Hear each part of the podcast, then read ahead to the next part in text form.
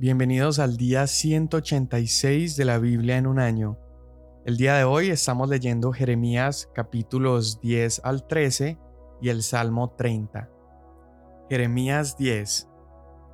Oigan la palabra que el Señor les habla, oh casa de Israel. Así dice el Señor.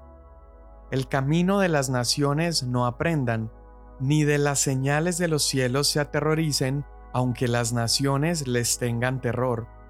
Porque las costumbres de los pueblos son vanidad, pues un leño del bosque es cortado, lo trabajan las manos de un artífice con el cincel, con plata y oro lo adornan, con clavos y martillos lo aseguran para que no se mueva.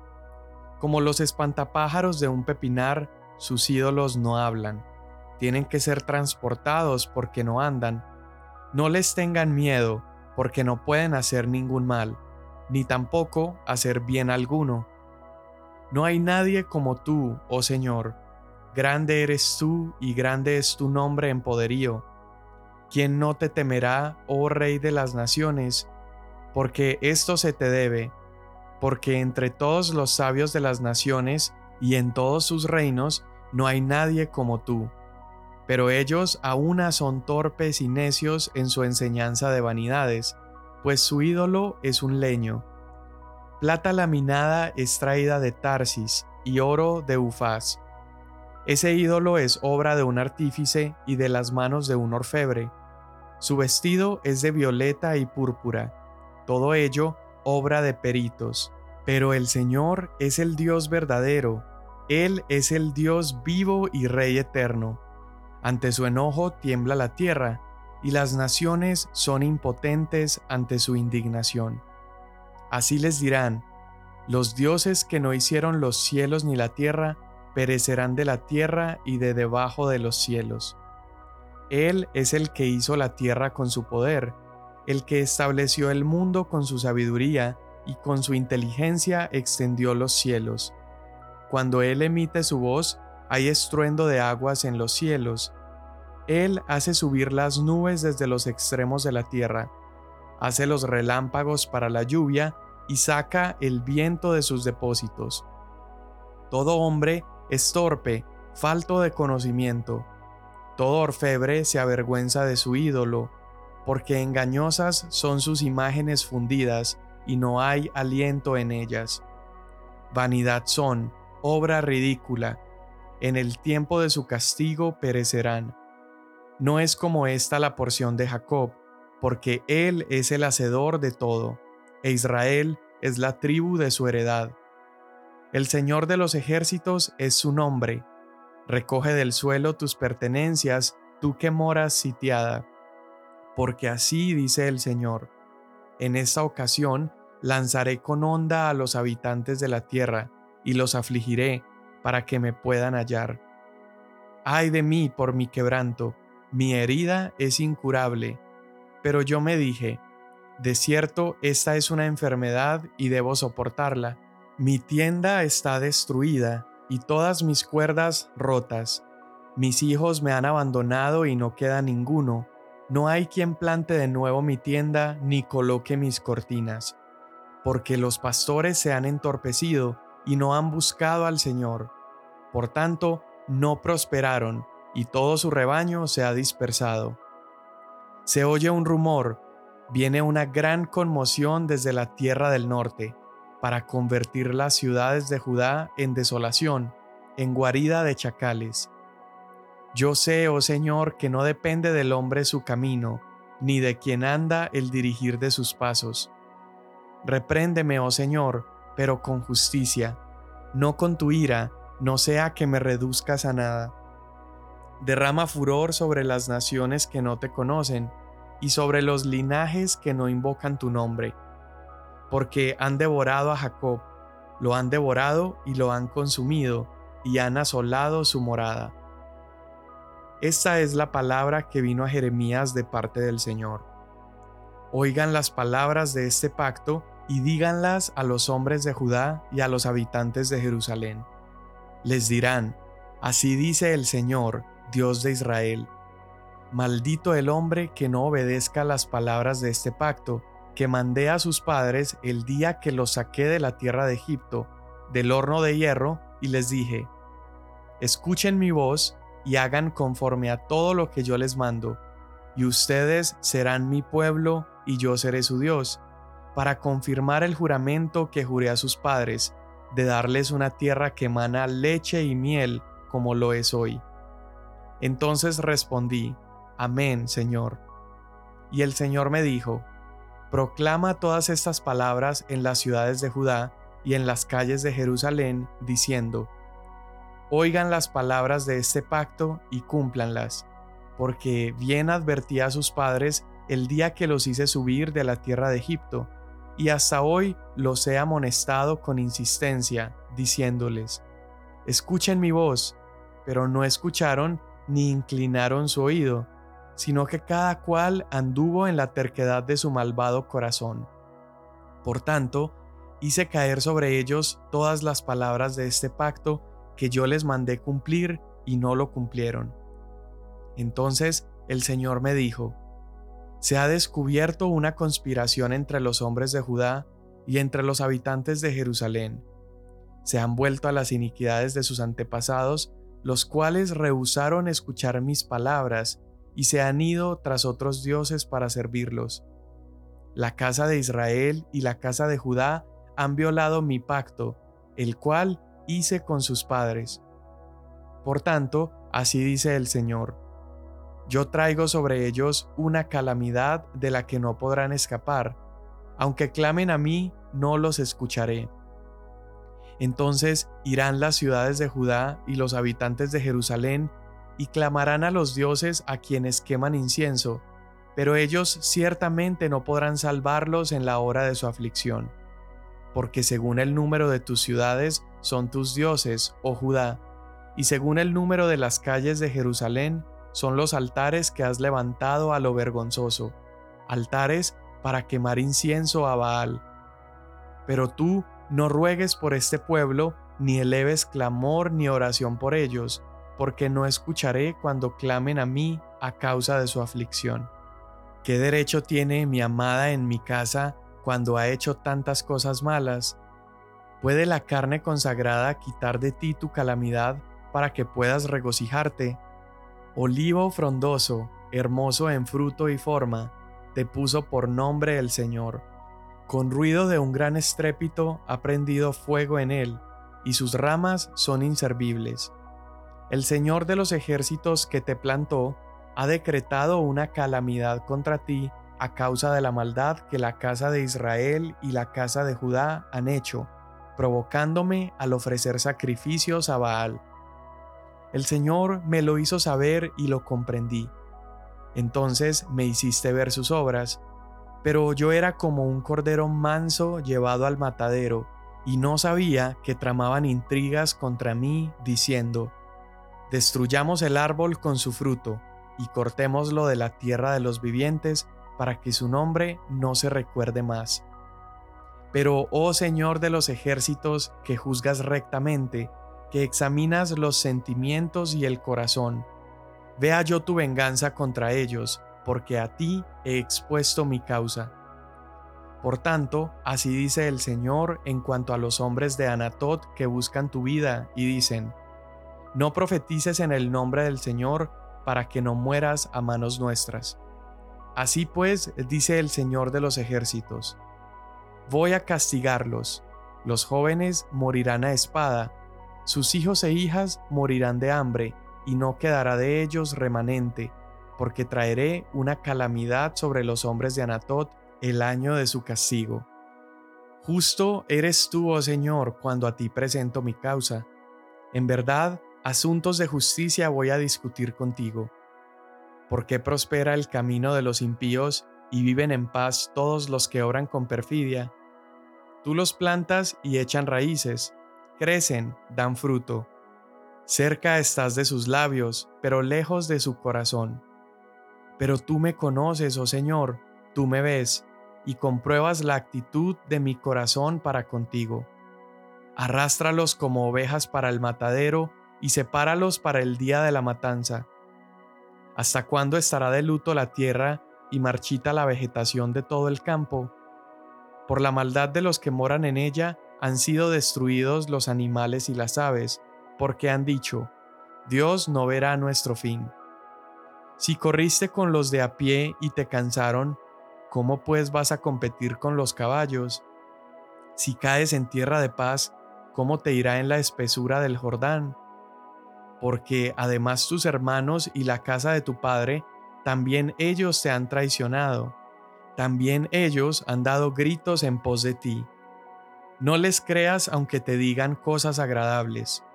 He dejado mi casa, he abandonado mi heredad, he entregado a la amada de mi alma en manos de sus enemigos. Mi heredad vino a ser para mí como león en la selva, rugió contra mí. Por tanto, la aborrecí. ¿Es acaso mi heredad para mí como ave de rapiña de varios colores? Están las aves de rapiña por todos los lados contra ella. Vayan, reúnan a todas las bestias del campo, tráiganlas para que la devoren. Muchos pastores han arruinado mi viña, han pisoteado mi heredad, han hecho de mi hermosa heredad un desierto desolado. Fue hecha una desolación, desolada llora sobre mí. Todo el país ha sido desolado, porque no hubo nadie que le importara. Sobre todas las alturas desoladas del desierto han venido destructores, porque la espada del Señor devora de un extremo de la tierra al otro. No hay paz para nadie. Han sembrado trigo y han cegado espinos, se han esforzado sin provecho alguno.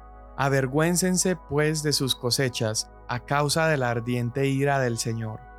Así dice el Señor en cuanto a todos mis malvados vecinos que atacan la heredad que he dado en posesión a mi pueblo Israel. Los arrancaré de su tierra, y a la casa de Judá la arrancaré de en medio de ellos. Después que los haya arrancado, volveré y les tendré compasión, y los haré regresar cada uno a su heredad, y cada cual a su tierra. Y si ellos en verdad aprenden los caminos de mi pueblo, jurando en mi nombre, vive el Señor, así como ellos enseñaron a mi pueblo a jurar por Baal, entonces serán restablecidos en medio de mi pueblo. Pero si no escuchan, entonces arrancaré esa nación. Sí, la arrancaré y la destruiré, declara el Señor. Así me dijo el Señor, Ve y cómprate un cinturón de lino y póntelo en la cintura, pero no lo metas en el agua. Compré pues el cinturón conforme a la palabra del Señor y me lo puse en la cintura. Entonces vino a mí la palabra del Señor por segunda vez. Toma el cinturón que has comprado, que llevas a la cintura, y levántate, vete al Éufrates y escóndelo allá en una hendidura de la peña. Fui pues y lo escondí junto al Éufrates como el Señor me había mandado.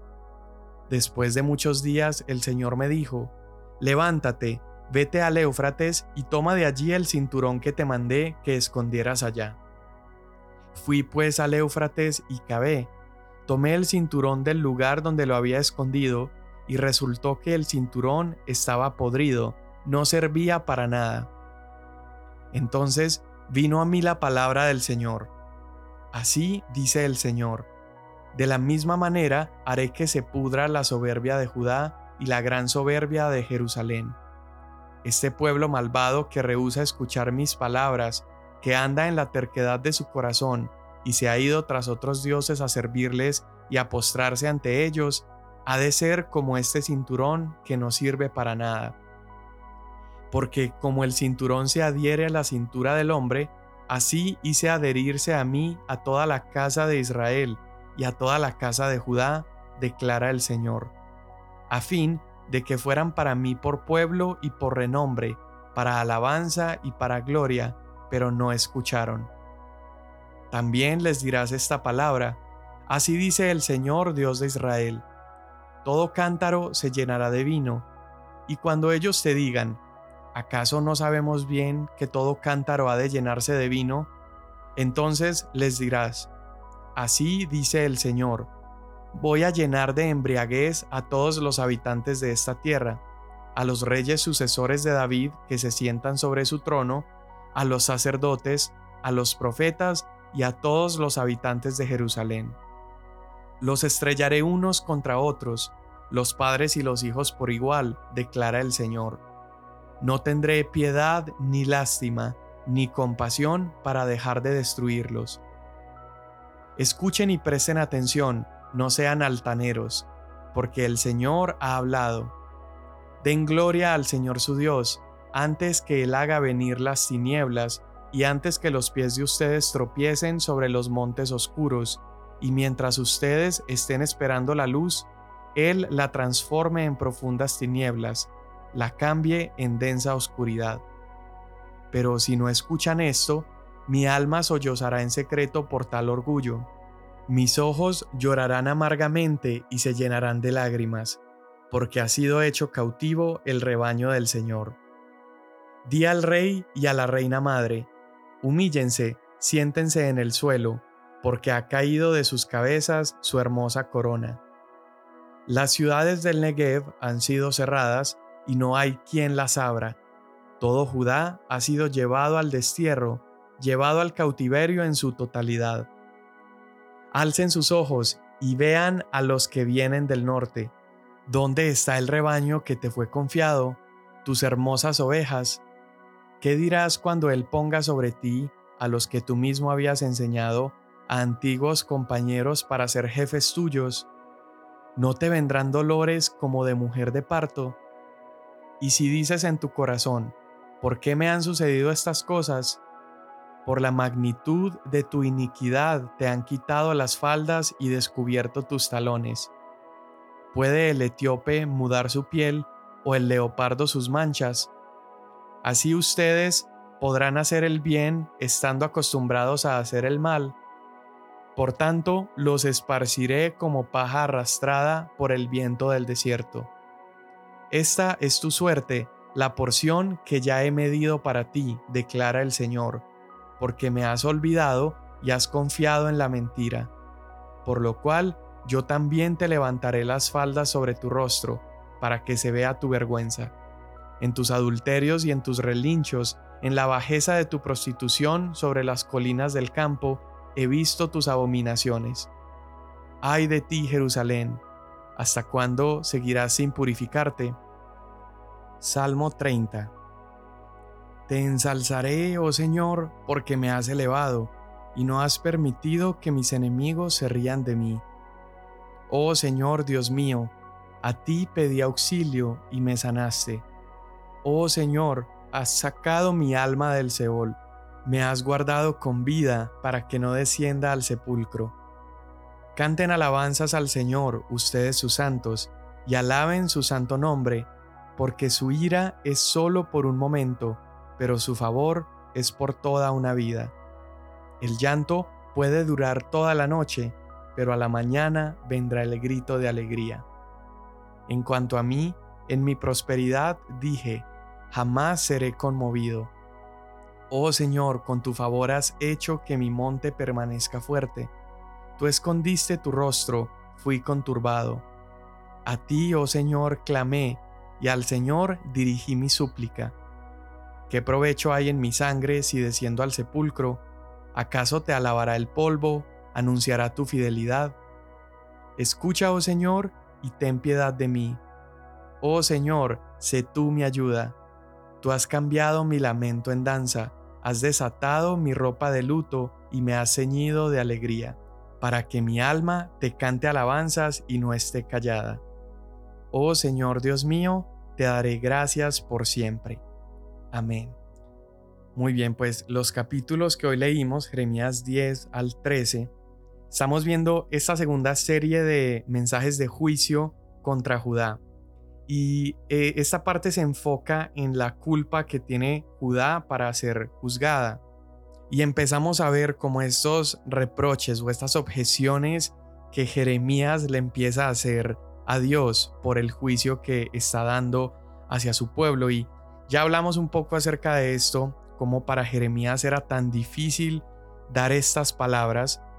Y empezamos a ver esa tensión cada vez mayor entre Dios y Jeremías su profeta. Y acá lo que empieza a suceder es Dios da una palabra de juicio y se alterna esa palabra con Jeremías discutiendo con Dios acerca de esa palabra. Es como una especie de intercesión por el pueblo, una especie de clamor del el profeta hacia Dios. Y en estos capítulos se describe también lo inútiles que son los dioses paganos. Este es un tema muy frecuente en, en, los libros proféticos y se señala como Dios es el único Dios verdadero. Él es el creador del cielo y la tierra. Él es el único que merece adoración y reverencia, contrario a los ídolos hechos por manos humanas que no sirven para nada. Dios empieza a advertir entonces al pueblo lo peligroso que es seguir las costumbres de las naciones paganas y les recuerda la necesidad que tienen de volverse hacia Él. Y acá en estos capítulos se nos deja claro cómo Dios no está simplemente castigando a Judá porque ha cometido grandes ofensas, sino que también Dios tiene que castigarlos porque Él está actuando fielmente a las palabras que Él había pronunciado cuando hizo ese pacto inicialmente con Judá. En el pacto que Dios les dio, que fue inicialmente establecido en el monte Sinaí, lo vimos en Éxodo 19 y en Números 10, Dios había prometido que iba a bendecir a su pueblo si lo obedecían, pero también Dios había prometido que habría maldiciones por causa de la desobediencia. Entonces, una vez más, estamos viendo que no fue que Dios simplemente se inflamó de un día a otro y empezó a enojarse contra su pueblo, sino que Dios, aún al traer juicio sobre Judá, estaba simplemente cumpliendo las palabras que él había dicho. Dios había rescatado a su pueblo, los había escogido, Dios proveyó para ellos, hizo un pacto precioso con ellos, les dio su ley, les dio instrucciones, y cuando ellos empezaron a desobedecer, Dios les advirtió, una y otra vez trajo palabras, pero fue ignorado, despreciado, fue burlado una y otra vez con idolatría y sin embargo, ¿qué hizo Dios? Siguió advirtiendo una y otra vez, trajo profetas, trajo a sus hijos, trajo oráculos para advertirles. Y fue después de tantas advertencias, después de tantos desprecios, que entonces finalmente Dios trajo juicio porque él tenía que cumplir aquello que había prometido en su pacto. Es en Jesús que nosotros vemos cómo su gracia triunfó incluso a través de la justicia de su pacto.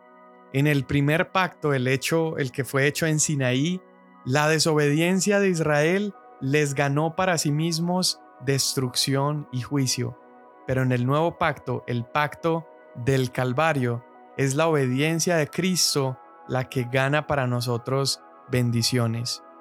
Jesús en esa cruz se convirtió en maldición por nosotros en la cruz. Él tomó sobre sí mismo el castigo que nosotros merecíamos y de esa manera hizo posible que hoy nosotros podamos disfrutar de su pacto eterno. Jeremías sigue anunciando y obedeciendo lo que Dios le está pidiendo anunciar a su pueblo y esta predicación de Jeremías acerca de el pueblo rompiendo el pacto empieza a recibir respuestas hostiles por parte de aquellas personas de su, de su propio pueblo, de Anatot. Entonces, Jeremías es advertido por Dios que estos hombres de Anatot lo van a matar porque él está predicando muy severamente y Jeremías le expone a Dios su preocupación. Y aunque Dios escucha el clamor de Jeremías, demuestra una vez más que su propósito no es simplemente traer juicio y castigo, sino que también dentro de sus propósitos se encuentra la misericordia.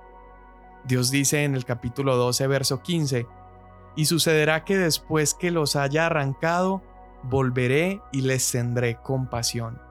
No podemos olvidar, aún leyendo todas estas palabras de destrucción y de castigo a la desobediencia de su pueblo, no podemos olvidar el carácter compasivo de Dios. Y esto lo vemos también ilustrado en la cruz. La cruz fue un lugar de absoluta justicia, fue un lugar de absoluta ira de Dios derramada sobre su Hijo, pero también la cruz es un lugar de absoluta compasión con la humanidad. Vemos en el capítulo 13 también Jeremías hace dos ilustraciones, una acerca de la historia del cinturón de lino, y esto simplemente está mostrando lo decepcionado que Dios está con este pueblo Dios los había creado para belleza y para gloria, pero en lugar de este pueblo aferrarse a Dios, se enterró a sí mismo en idolatría extranjera. Por eso es que menciona varias veces el río Éufrates, que es un río extranjero. Y de esa manera, al irse en idolatría extranjera, se volvieron inútiles para cualquier buena obra. Pero Dios está diciendo aquí en el capítulo 13 que Dios haría que ese orgullo de su pueblo se pudriera, así como el cinturón de lino. Y luego, por medio de la historia de las vasijas, de, estas vasijas que iban a ser llenadas del el vino de la ira de Dios, en esta imagen se nos muestra también anunciada la ira de Dios que debía haber sido derramada sobre su pueblo, pero que eventualmente en Cristo vemos que Él terminó bebiendo la copa del castigo y la copa de la ira. El capítulo 13 termina anunciando esta vergüenza que el pueblo debía sufrir y dice, por lo cual yo también te levantaré las faldas sobre tu rostro para que se vea tu vergüenza. Aquí también podemos ver una imagen de Cristo, porque Dios está hablando acerca de la humillación que Judá debería sentir, una humillación en la que quedara incluso como desnuda, así como esa copa de ira que debían beber, ellos debían experimentar esa vergüenza. Pero esa humillación que Dios está imponiendo a Judá, vemos que finalmente Dios terminó imponiéndola sobre su Hijo. Jesús fue expuesto en vergüenza. Él colgó desnudo sobre aquella cruz. Ese lugar que nos pertenecía a nosotros, la humillación y el castigo, Él lo tomó por amor de nosotros. Señor, en ese día, hoy te pedimos de todo corazón que tú nos ayudes a no pensar ligeramente acerca de nuestro pecado, no pensar ligeramente acerca de nuestras ofensas, porque esas ofensas hicieron que nosotros mereciéramos un castigo, una vergüenza y una humillación que finalmente decidiste poner sobre tu Hijo. Hoy te damos gracias por ese sacrificio precioso, pero también te pedimos perdón por nuestros pecados. Gracias te damos en el nombre de Jesús. Amén. Mañana nos vemos.